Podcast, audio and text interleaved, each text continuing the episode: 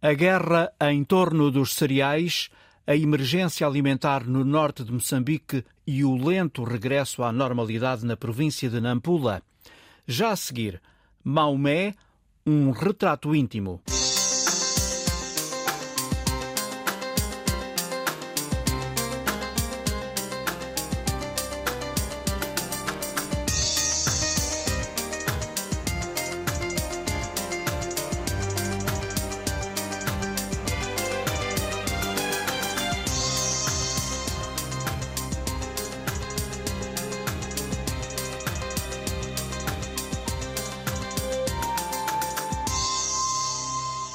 Sociedades e movimentos ultraconservadores é apresentada uma versão de Maomé que não corresponde àquilo que ele verdadeiramente era.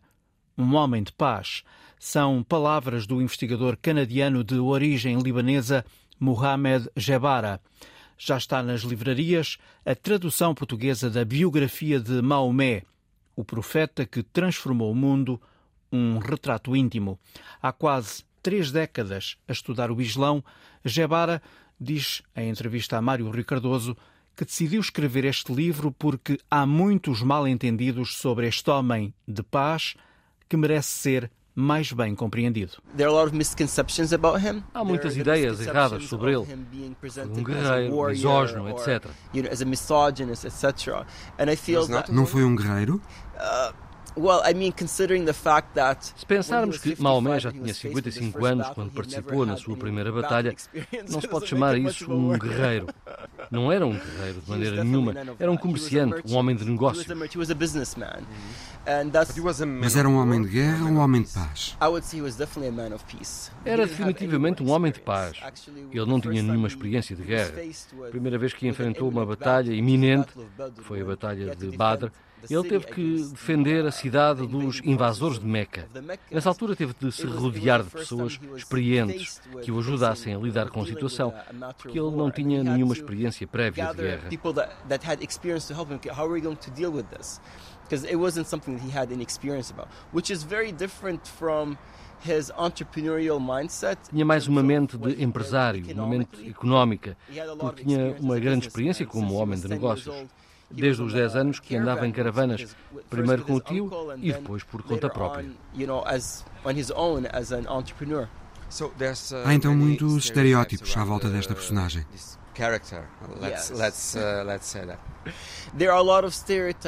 Há muitos. E muitas vezes esses estereótipos têm a ver com falta de conhecimento. É normal. Às vezes, quando não temos o conhecimento, e só temos parte da informação sobre alguém, a nossa imaginação começa a funcionar. Imaginamos como é que aquela pessoa era. E também é por isso que eu acho que é importante que Maomé seja bem compreendido. É que se conseguirmos que ele seja bem compreendido, nós podemos resolver os estereótipos, resolver os embelezamentos e tentar conhecer o homem como ele realmente era. E perceber a humanidade daquela pessoa, a sua verdadeira história. Quando se faz isso, é muito inspirador. Diz que Maomé não era um guerreiro, mas ele tornou-se um guerreiro que queria impor a fé pela espada? De maneira nenhuma. Essa é certamente uma das grandes ideias erradas sobre ele. É um grande clichê. Quando você olha para algumas situações, e o melhor exemplo foi o Tratado de Obeibia. Nesse tratado, ele cedeu tudo para ter a paz. Ele assinou um tratado de paz desvantajoso para um período de 10 anos com o povo de Meca, que o perseguia e atacava. peace treaty for 10 years with the people of Mecca who were, you know, attacking him, who were on the uh, ele nunca quis converter os infiéis? Não, ele queria espalhar a sua mensagem pela compreensão. Defendia a tolerância entre diferentes credos? Mais do que tolerância, compreensão. Tolerância é quando eu digo não gosto de ti, mas tolero. Ele defendia a compreensão, a aceitação, aceitar que o outro é diferente e não temos de concordar. Vou continuar a gostar de ti como ser humano. Essa é a mensagem que eu vejo nos seus ensinamentos. Ele era um homem que nos propunha níveis mais elevados e autênticos para as relações entre as pessoas. Então, como é que surgiu esse conceito de infiel? Esse conceito forma-se no início do califado Omíada, quando o Islão começa a deixar de ser apenas uma ideia ou um movimento de ideias e a evoluir para uma mentalidade de império. Isso depois de Maomé? Sim, muito depois, 30 anos depois. E como é que os impérios se expandem? Pela divisão. Não se expande o império dizendo às pessoas que nos aceitamos todos uns aos outros e que gostamos muito todos uns dos outros. Expande-se o império dizendo às pessoas que somos melhores e que temos de convertê-los porque somos superiores. Infelizmente, o que aconteceu com Maomé foi o mesmo que aconteceu com outros profetas. As pessoas a porem coisas na boca dele que ele, na verdade, não disse nem fez. Entrou em guerras, Maomé. Claro que sim, mas a diferença é que eram guerras defensivas. Há uma grande diferença entre quem começa uma guerra e quem é atacado. E por isso tem que arranjar formas de lidar com a situação, como qualquer país que é atacado. Quais foram as circunstâncias? O profeta Maomé pregou em Meca durante 13 anos e foi sempre pacífico. Nessa altura ele proibia os seguidores de utilizarem a violência, até para se defenderem. Se alguém te bater, não te podes defender. Tens que ser completamente pacífico. Como um Gandhi daqueles tempos. Quase como um Gandhi. Mas uma vez tentaram assassiná-lo e ele mudou-se para Medina. Em Medina formou uma nova comunidade. Ao fim de dois anos, o povo de Meca decidiu enviar mil homens a Medina para destruir a comunidade.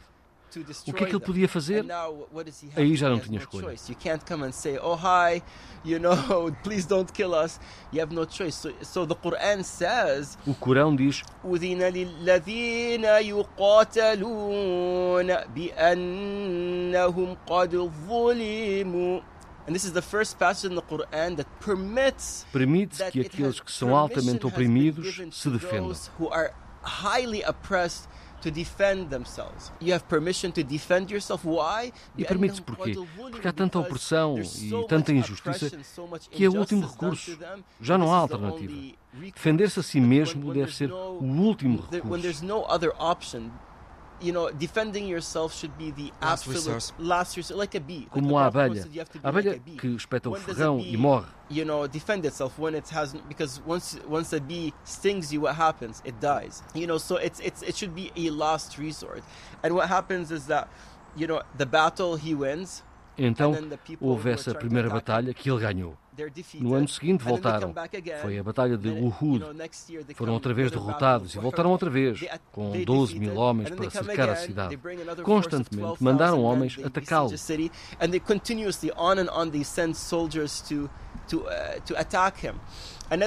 No fim, acabou por propor um tratado de paz.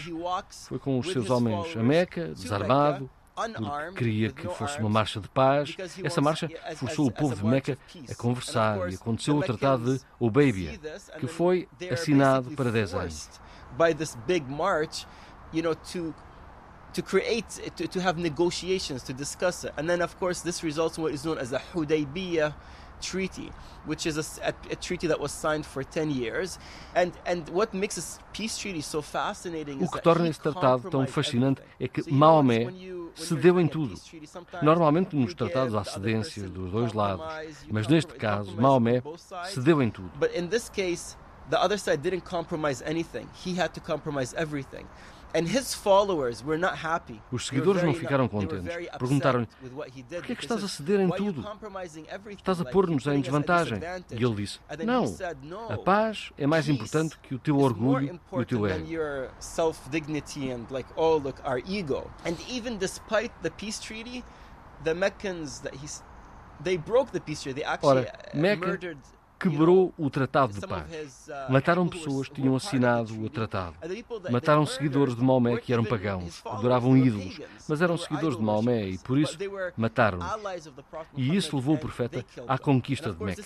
Conquistou a cidade com 10 mil homens, e a todas aquelas pessoas que foram suas inimigas ao longo de 20 anos que o atacaram, ele disse: O que é que acham que eu vos devia fazer?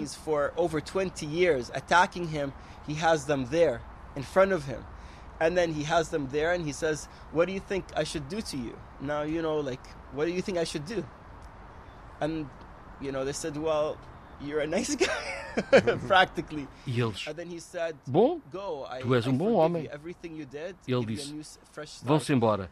Perdoou-vos tudo o que fizeram e podem começar de novo. Ele agora tinha o poder absoluto na Arábia e podia querer vingar-se dos que perseguiram, torturaram e mataram os seus seguidores, mas deixou-os ir. Para mim, essa é a maior prova de que ele era um homem de paz. That he's a man of he peace. Could have, uh, his revenge. He, he could have had his revenge. He could have killed all these people. He didn't. Muhammad, we have seen many, many bad things. Uh, Vimos muitas coisas más a serem feitas em nome de Maomé. Isso significa uh, que a imagem pública de Maomé foi sendo uh, adulterada. Muhammad, the public image of Muhammad became more and more adulterated. Sim, infelizmente foi o que aconteceu quando se faz alguma coisa em nome de alguém, em nome de Jesus ou em nome de Deus.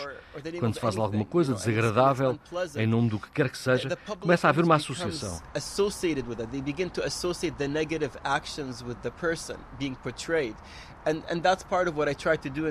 E é também isso que procuro fazer no livro: mostrar quem foi verdadeiramente o profeta. Ele merece ser conhecido e compreendido porque há hoje uma imagem conflituosa dele. Por um lado, há pessoas que o adoram, que dizem que ele é espantoso, que é perfeito, e depois há outras pessoas que dizem que ele é o mal. Ele não é isto nem aquilo. Foi um ser humano que tentou viver a sua vida em pleno, que sofreu e que tentou sempre permanecer positivo e otimista, apesar de tudo. Em que fontes se baseou para o livro? Baseei-me em fontes originais. Pesquisei as fontes originais em árabe, fui ao Corão, fui a textos nas línguas originais, fui aos hádices originais, com os relatos de Maomé, tudo o que foi escrito. Analisei centenas de fontes diferentes. you know hundreds of different sources and I and I laid them side by side and I wanted to analyze them to see okay Há quantos anos estuda Maomé? Mohamed uh, for how many uh, years? Comecei a estudá-lo 26 anos antes de escrever este livro. Maomé também foi utilizado para promover o bem-estar das pessoas. Porque a vida dele é um exemplo. A forma como se comportava, como se relacionava, serve-nos de exemplo. Ele era um modelo. Aliás, o nome dele, Maomé, significa literalmente aquele que modela o comportamento aquele que dá o exemplo, aquele com quem tu te queres parecer. E é assim que eu vejo. That's what his name means. That's what he and and and I feel that that's what he did in his behavior and in the way you know they describe him as they say he was his face was always smiling he was like ele é descrito nos textos como aquele que sorria sempre aquele que era como uma lua cheia. Quando alguém passa por muito sofrimento, muitas dificuldades na vida e ainda é capaz de sorrir, de ser positivo e otimista, isso é inspirador. É um exemplo. E esse exemplo ajuda muita gente.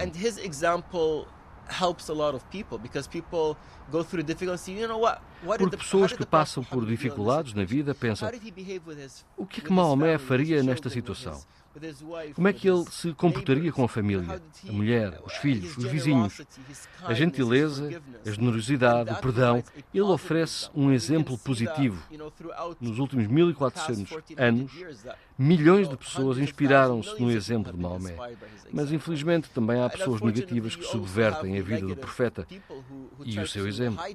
Felizmente, nunca foram a maioria, na maioria das pessoas, a vida de Maomé teve um impacto positivo uh, the majority of people have been positively impacted by his life.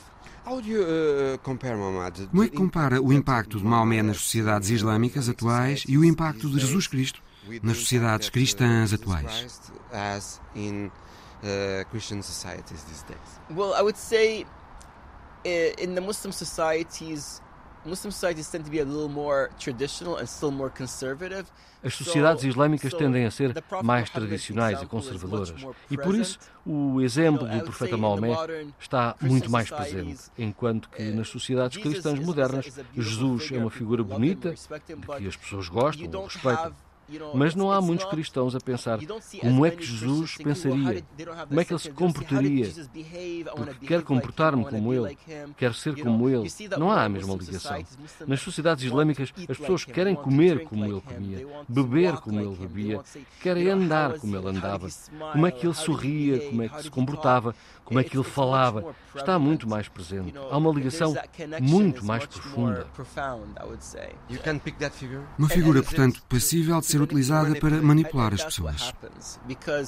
What happens is that in in a lot of these ultra conservative e é o que acontece. Em muitas dessas sociedades e movimentos ultraconservadores é apresentada uma versão do profeta Maomé que não corresponde àquilo que ele verdadeiramente era. Ele é apresentado como alguém que era muito ativo, um guerreiro, etc. E as pessoas pensam, é assim que também tem de ser. Infelizmente, é assim. O legado de Maomé também é manipulado e utilizado como uma força negativa em vez de uma força positiva. Mohamed Jabara, autor de Maomé, o profeta que transformou o mundo, um retrato íntimo, já nas livrarias. A invasão russa da Ucrânia bloqueou a exportação de milhões de toneladas de cereais ucranianos e fez disparar os preços dos bens alimentares, criando também o medo de escassez, escassez alimentar, sobretudo no continente africano. A Turquia ofereceu-se para levar a cabo um plano internacional que permita a distribuição de cereais. A Rússia diz-se pronta a cooperar, mas a Ucrânia mantém a desconfiança. José Pedro Tavares é o correspondente da Antena 1 na Turquia. A presença do ministro dos Estrangeiros em Ankara, o ministro russo, pode levar-nos a pensar que, em breve, algo de concreto pode ser feito para solucionar este problema? De facto, Lavrov esteve eh, em Ankara eh, esta semana para, para tentar negociar com os turcos uma solução para a questão, mas, mas a, a reunião foi uh, muita parra e, e, e, pouca uva, no sentido que o acordo uh, não foi concretizado. Uh, Lavrov disse que os russos deixariam passar os barcos ucranianos, que poderiam ir quando quiserem e para onde quiserem. Um, disse, aliás, também que esta história da, da escassez de cereal e da, da possível crise alimentar uh, em várias partes do globo era uma fabricação do Ocidente e da Ucrânia, que uh, o cereal ucraniano não era assim tão importante em termos, uh, em termos globais.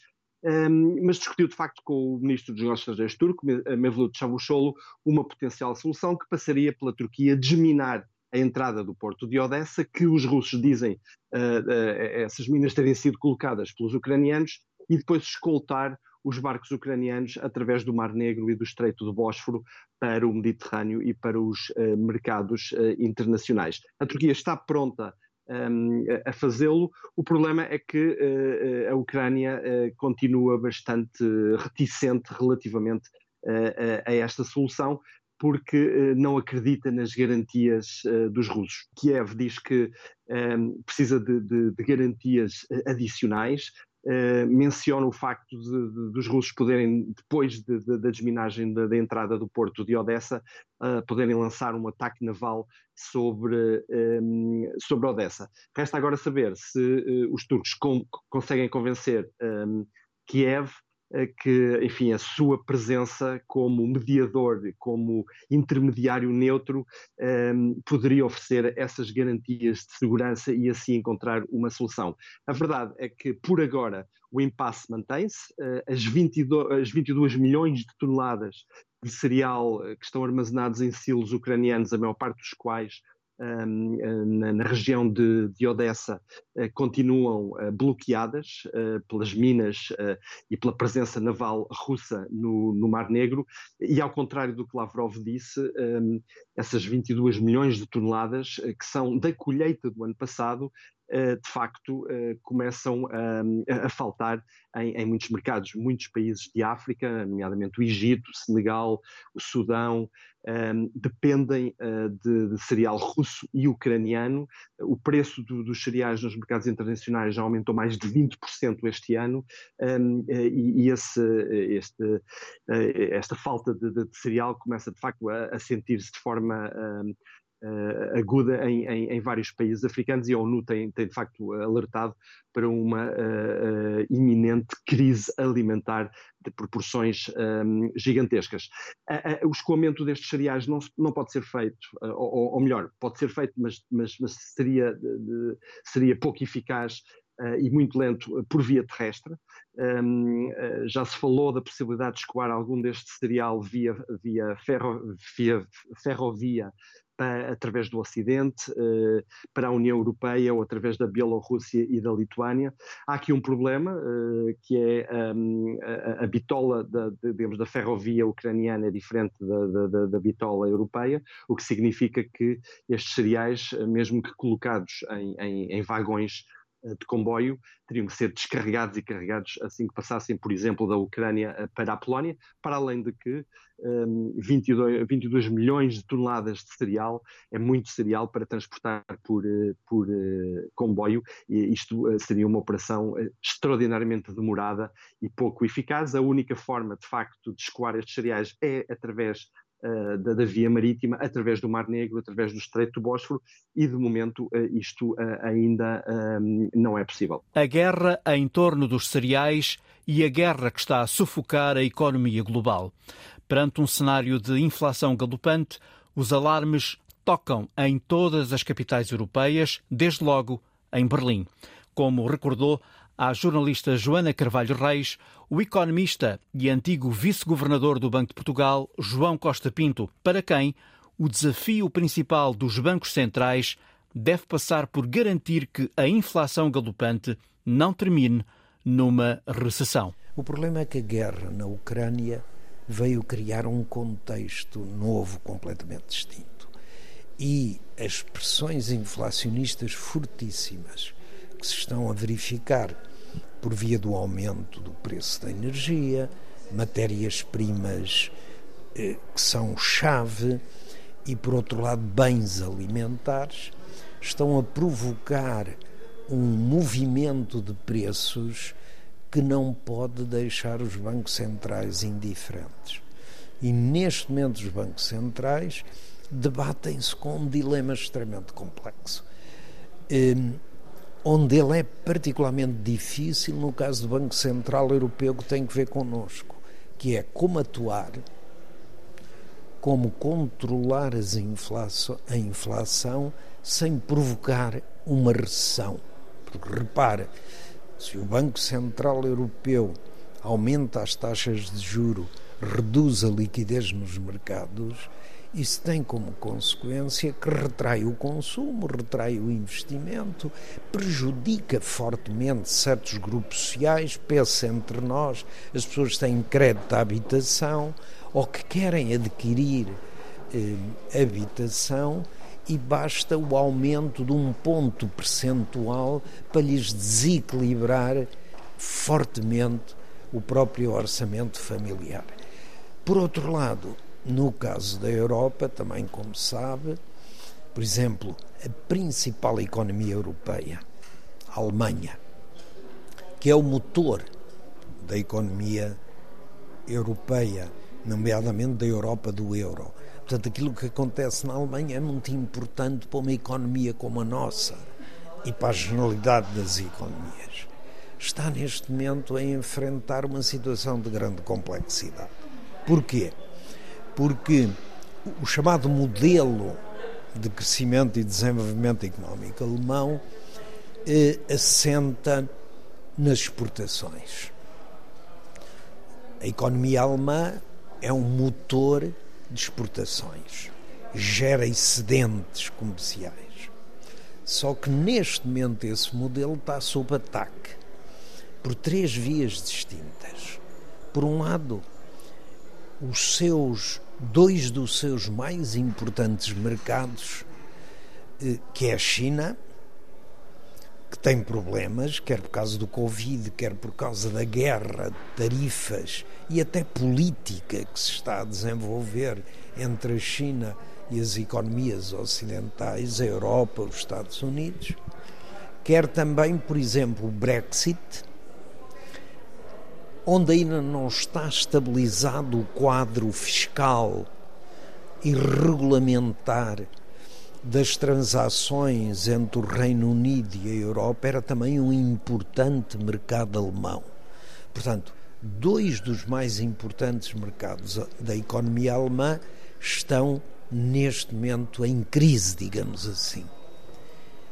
Mas não fica por aqui. A Alemanha apostava fortemente na energia barata. Por onde é que vinha essa energia barata? vinha através dos fornecimentos de petróleo e, sobretudo, de gás russo, através do pipeline. Como sabe, há um pipeline que é o Nord Stream 1 e já estava pronto para entrar em funcionamento. Nord Stream 2, que, e portanto ia alimentar a economia alemã de uma energia barata. O Nord Stream tu já não iniciou e mesmo Nord Stream 1 está sob pressão.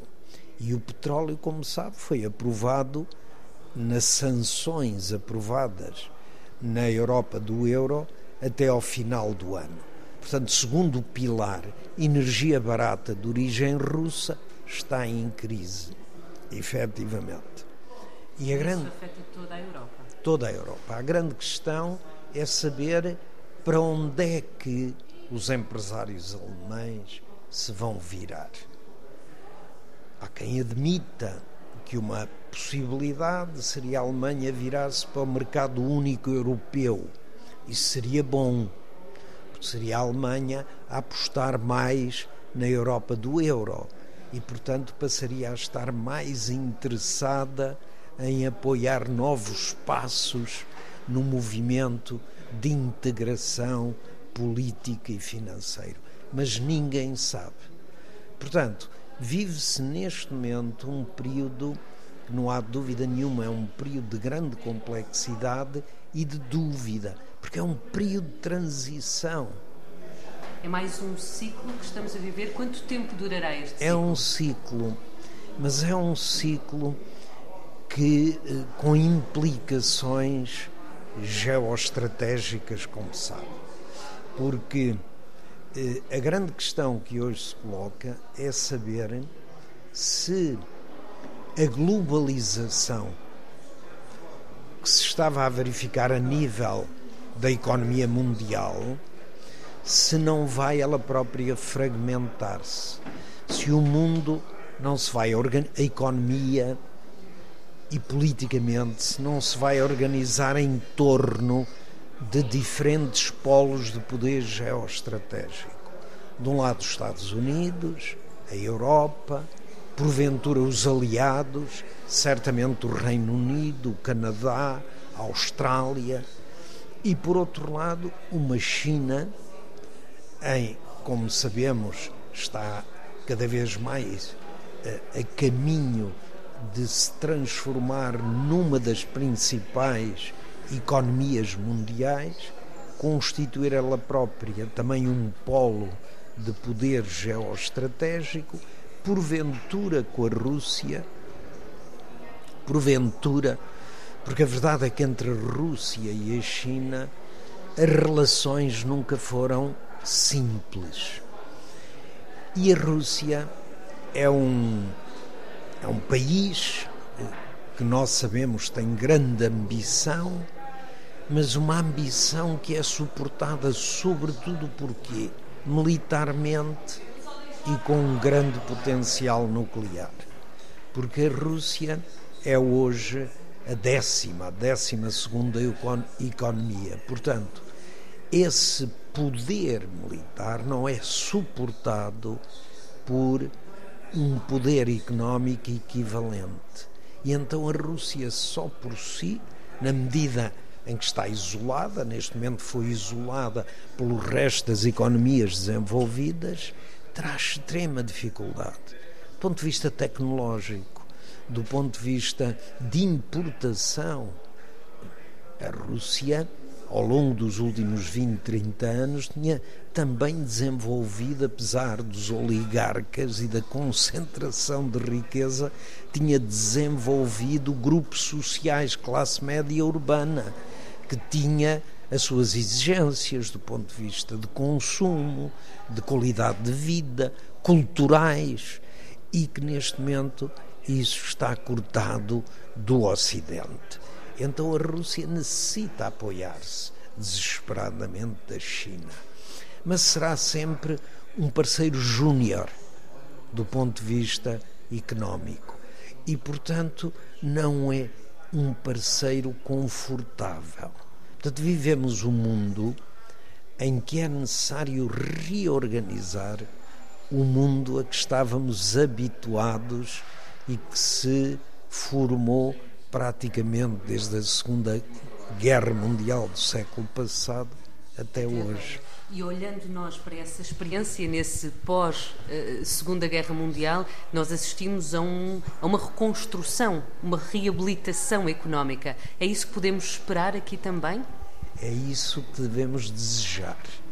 Porque repare, o mundo a que estamos habituados, depois dos dois conflitos brutais, sangrentos, da Primeira Guerra Mundial da Segunda Guerra Mundial, o mundo procurou organizar-se na construindo aquilo que alguns chamam as plataformas multilaterais, que era a ONU para resolver os conflitos de natureza política ou militar, era o, a Organização Mundial de Comércio para resolver os conflitos de natureza comercial, era o Fundo Monetário e o Banco Mundial para manter a estabilidade dos mercados e apoiar o desenvolvimento económico. Estas instituições, as agências que gravitam em volta da ONU e estas mais especializadas, garantiram-nos praticamente eh, 70 anos de, apesar de tudo, de alguma paz e de algum desenvolvimento. Essa plataforma fragmentou-se e está em crise. Hoje a ONU, apesar dos esforços do secretário-geral, não consegue resolver a guerra na Ucrânia. Eh, está quase transformada numa organização de apoio a questões sociais, de apoio aos refugiados. É a crise das instituições de que se fala. Exatamente. A Organização Mundial do Comércio, que era que é uma organização crucial para resolver todos os conflitos de natureza económica e comercial, está irrelevante. Desde que o Trump pôs tarifas passando por cima da Organização Mundial de Comércio e a China retaliou e outros retaliaram, e hoje é praticamente irrelevante, não consegue resolver nenhum dos problemas e conflitos fundamentais. Então, qual é a questão?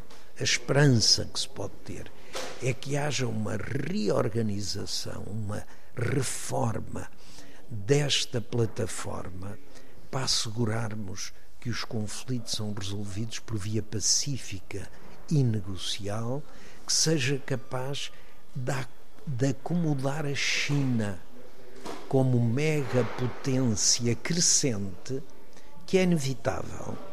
A China, eh, o seu desenvolvimento vai continuar a marcar o século XXI pela, sua dimensão, pela sua potência. E, portanto, o mundo ocidental, os Estados Unidos, a Europa, têm que ser realistas e têm que procurar soluções que de alguma forma acomodem também a participação da China. Não é fácil. E não é fácil porquê? Porque há uma dificuldade base. É que de um lado temos sociedades democráticas. Do outro lado, temos sociedades que são controladas por regimes que não são democráticos que têm um processo de resolução de problemas que é muito distinto. E aí é a dificuldade. Acomodando a China, poderá haver também espaço para acomodar a Rússia e isso ser também um ponto para a estabilização? Tem que ser acomodado. A China, pelo seu poderio económico, a Rússia não pode manter-se como um parceiro destabilizador com um arsenal nuclear como tem. Portanto, tem que ser encontrada alguma forma. Será necessário que o Putin desapareça, que o regime mude? Isso aí eu não sei, ninguém sabe. Mas que tem que se procurar uma solução. João Costa Pinto, economista e antigo vice-governador do Banco de Portugal, entrevistado pela jornalista Joana Carvalho Reis. Emergência no norte de Moçambique. O Programa Alimentar Mundial alerta que a ruptura no fornecimento de alimentos naquela região está iminente por falta de fundos, falta dinheiro. O Programa Alimentar da ONU precisa de 80 milhões de euros para, até ao fim do ano, conseguir prestar assistência alimentar a mais de 900 mil pessoas na província moçambicana de Cabo Delgado. A esta emergência soma-se uma outra, na província vizinha de Nampula. Ainda são muito evidentes os sinais e as consequências do ciclone que há três meses varreu vários distritos de Nampula, como nos conta a enviada da RDP África a Moçambique, Paula Borges.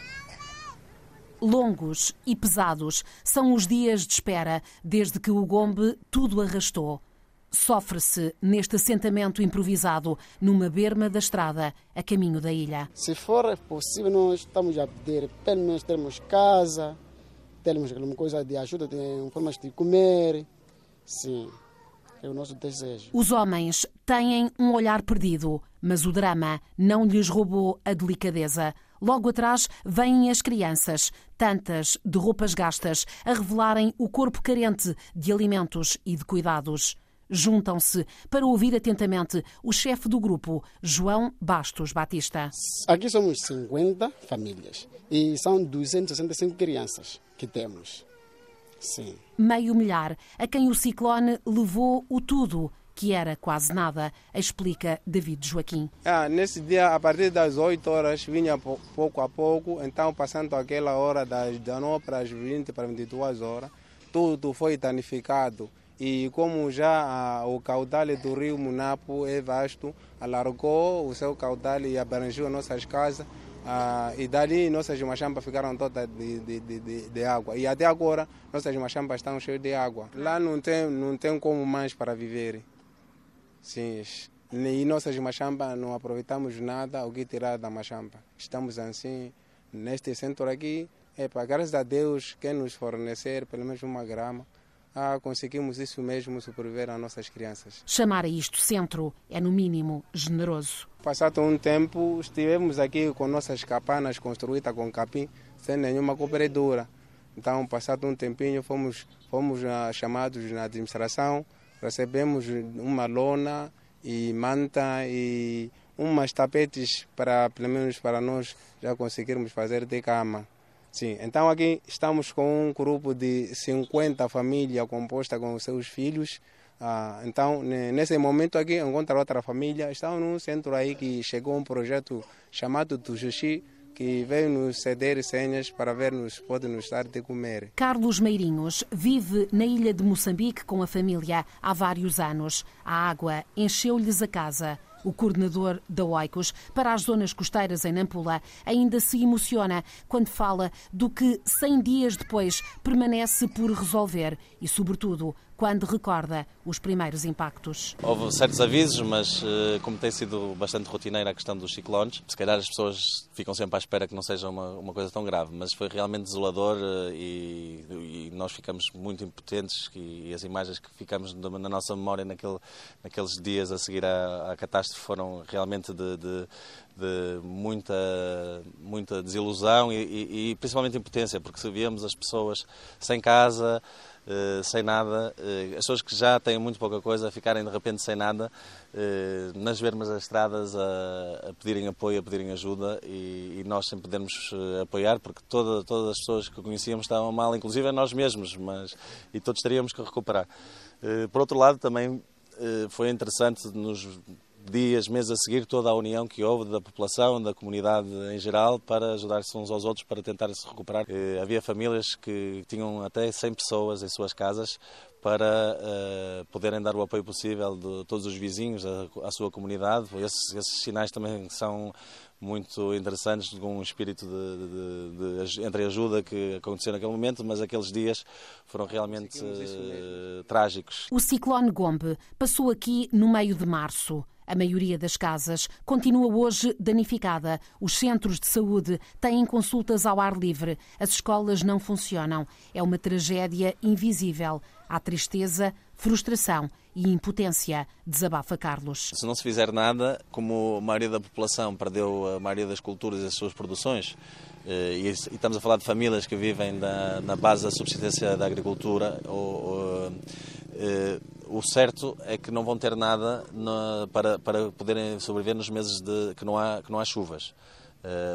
Então, eh, se não houver uma ajuda pronta, rápida, eh, que possa chegar a estas pessoas, que estão completamente eh, fora da agenda internacional e tem sido muito difícil puxar apoios e ajudas para conseguir que, esta tragédia seja um bocadinho diminuída, não é? No fundo, para elas poderem ter uma base para poderem recomeçar as, as vidas, não é? Esta é e será terra de ventos ciclónicos e cheias, eventos climáticos extremos, cada vez mais frequentes, cada vez mais intensos. Estas 500 pessoas, sem nada mesmo, são apenas parte das 80 mil que se estima tenham sido afetadas e que se juntam a mais de 900 mil na província vizinha de Cabo Delgado, ameaçada, assolada pelo extremismo. Uma província onde, como tem avisado o PAM, se não chegarem fundos, a ajuda alimentar já reduzida terá de ser suspensa. Reportagem de Paula Borges, enviada da RDP África ao norte de Moçambique. No Brasil, onde o samba é rei, um jovem professor de música apaixonado pela gaita escocesa, a gaita de foles, tenta dar visibilidade a este instrumento ainda olhado no Brasil com alguma desconfiança. É a história da semana de Alice Vilaça. Johnny Mesquita, ou Pelé da Gaita de Foles, tem 32 anos e, como o apelido indica, toca e promove a gaita de foles em terras brasileiras. Meu nome é Johnny Mesquita e eu toco gaita de fole. Vestido a rigor como um verdadeiro escocês, Johnny Mesquita mostra a paixão que abraçou quando tinha apenas 15 anos na escola Vieira Brum, graças a um militar que tocava num grupo da Marinha decidiu dar aulas nesse centro educacional. A princípio, quando você olha um instrumento, é um pouco estranho, né, devido ao uso do kilt, né, da saia escocesa. Mas Johnny confessa que não foi um amor à primeira vista. Pensar que teria que vestir saias para tocar gaita de foles. A saia é algo que na nossa, na nossa região, no nosso país, é um pouco, é, é, como que eu posso dizer, há um preconceito muito grande. O preconceito estava bem presente. Mas Johnny colocou isso de parte, aprendeu a tocar e é agora um maestro orgulhoso ao ver jovens de bairros carenciados apaixonarem-se pela música através da gaita de foles. Meu nome é Stefan Júnior e eu toco gaita de fole. Meu nome é Thiago Daniel, eu toco gaita de fole. Meu nome é Yuri Santos, eu toco gaita de fole escocesa. Meu nome é Guilherme Braz e toco gaita de fole. Uma forma de ocupar-lhes a mente e desviá-los de outras tentações, como o crime, a prostituição ou as drogas. É uma banda que tem um futuro muito promissor. São crianças e adolescentes que começam na banda, depois ocupam sua mente através da música. Mesquita quis conhecer melhor as origens da gaita de foles e para isso fez uma viagem de duas semanas à Escócia em 2017. Num vídeo, ele aparece num estádio em Aberdeen, tocando Asa Branca de Luís Gonzaga, com a camisola da seleção brasileira por cima do kilt e dando toques numa bola. Não demorou até que lhe chamassem de Pelé da Gaita de Foles. A história é contada pelo próprio, com orgulho. Johnny é um rapaz negro de cabelos curtos que, assim como os outros elementos do grupo, veste kilt nas cores vermelha, preta e branca. Boina preta, jaqueta azul marinho e uma pequena bolsa de couro. Mesquita é uma pequena celebridade em São Gonçalo. Professor de música em colégios, tocou gaita de foles em vários programas de televisão e até no prestigiado Teatro Municipal do Rio de Janeiro. O grupo de gaitas foi fundado em 2004 no Centro Educacional Vieira Brum, que tem como sede é, uma instituição mantenedora desse projeto musical. Fica em São Gonçalo. Quem passa na rua em dia de apresentação não fica indiferente ao som da gaita de foles e à importância do projeto na vida das crianças. Não, não é comum aqui no Brasil, mas isso é um incentivo para as crianças de hoje entenderem a cultura de outros países. No caso aqui é da Escócia. Mas esta é uma missão repleta de desafios. A banda depende de doações e da criatividade para sobreviver. A maioria das gaitas de foles foi doada. Os quilts são feitos pela mãe de um dos jovens que integra a banda. O grupo chegou mesmo a ser convidado para tocar num festival na Bélgica, em julho. Mas faltou-lhes o dinheiro para cumprir o sonho de levar mais longe a música. Nas palavras do maestro, um sonho adiado. E temos certeza que estaremos nesse festival numa outra oportunidade. Muito obrigado.